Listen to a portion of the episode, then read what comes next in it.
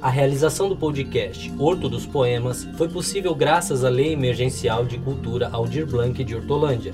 Com agradecimento à Prefeitura de Hortolândia, à Secretaria de Cultura de Hortolândia, à Secretaria Especial de Cultura, ao Ministério do Turismo e ao Governo Federal.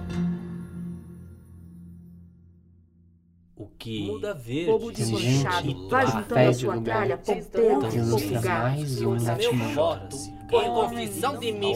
Poema é poema. Não, Olha, o meu papel aqui já E a fiz. liberdade ninguém tira. Horto dos Poemas. A inocência é o primeiro princípio fundamental. Desde o nascer da semente, a quebra das correntes. Pelo conhecimento consequente da vida natural, o reconhecer-se perante o meio de seu grupo social é o primeiro indício da vida sem vício na agonia da gente. É a terna e fraterna convivência parental.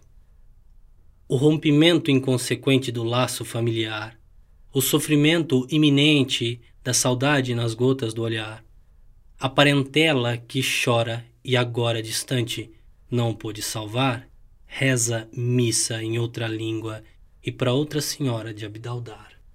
Muda o nome, a cor, o sobrenome, mas a história não quer mudar.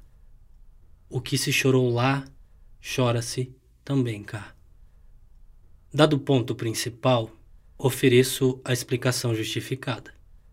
Não é só sobre o negro baquáqua a mágoa aqui exposta.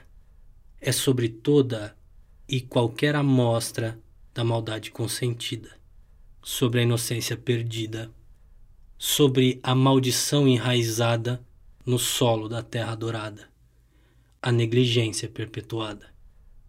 Eu sou Baquáqua. Não se deixe ser a mão que me maltrata.